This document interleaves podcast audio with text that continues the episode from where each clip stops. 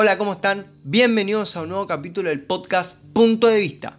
El día de hoy les estaré hablando de una fecha que en el momento de subido este video ya pasó, pero que les voy a contar la particularidad del Día de los Muertos.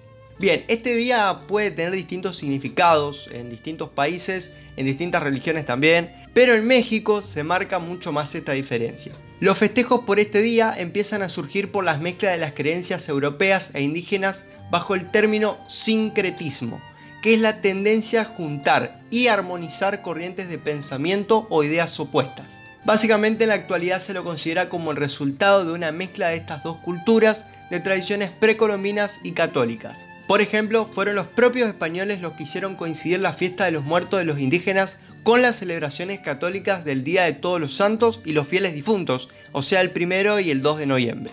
Para los pueblos indígenas de México, la celebración a los muertos o antepasados constituye una de las costumbres más profundas y dinámicas, así como uno de los hechos sociales más representativos y trascendentes de la vida comunitaria. Esto lo dijo la embajadora de México, Mabel Gómez Oliver, para una entrevista en el diario Clarín. Lo cierto es que con el paso del tiempo, el Día de los Muertos se convirtió en una tradición que traspasa generaciones, conquistando nuevas culturas con música, alegría, misterio, incluso hasta rompe fronteras, ya que las personas de otros países del mundo van a México por esta fecha para celebrar. Bueno, ahora sí, les comento en qué consiste la celebración. En todo el país, los festejos arrancan con desfiles en las calles, en la ofrenda se tiene la participación de todos los miembros de la familia. Será un lugar de veneración.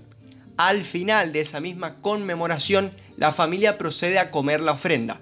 La creencia popular es que las almas de los seres queridos que se fueron regresan de ultratumba durante el Día de los Muertos. Es por eso que se los recibe con una ofrenda donde se coloca su comida y bebida preferida, alguna fruta y hasta también juguetes para los niños. También fotografía de los difuntos y las coloridas flores de cempasúchil.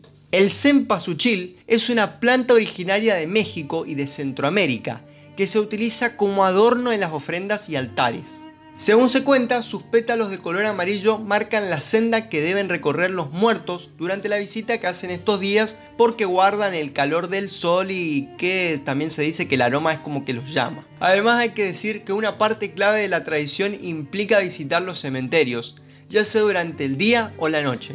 La familia de los difuntos van y colocan velas sobre las tumbas como una forma de iluminar el camino de las almas en su regreso a casa, como se le llama. Si así lo eligen, los familiares pueden quedarse a dormir en los cementerios, ya que abren 24 horas. Esta festividad este año, bueno, nada, como el año fue particular, ¿por qué no hacer una celebración particular, ya que fue de forma virtual debido a la pandemia del COVID-19, lo cual por esta razón se suspendieron desfiles y las aperturas de los cementerios. Un dato a destacar es que la festividad en 2008 fue declarada por la Organización de las Naciones Unidas para la Educación la ciencia y la cultura, es decir, la UNESCO, como patrimonio cultural inmaterial de la humanidad.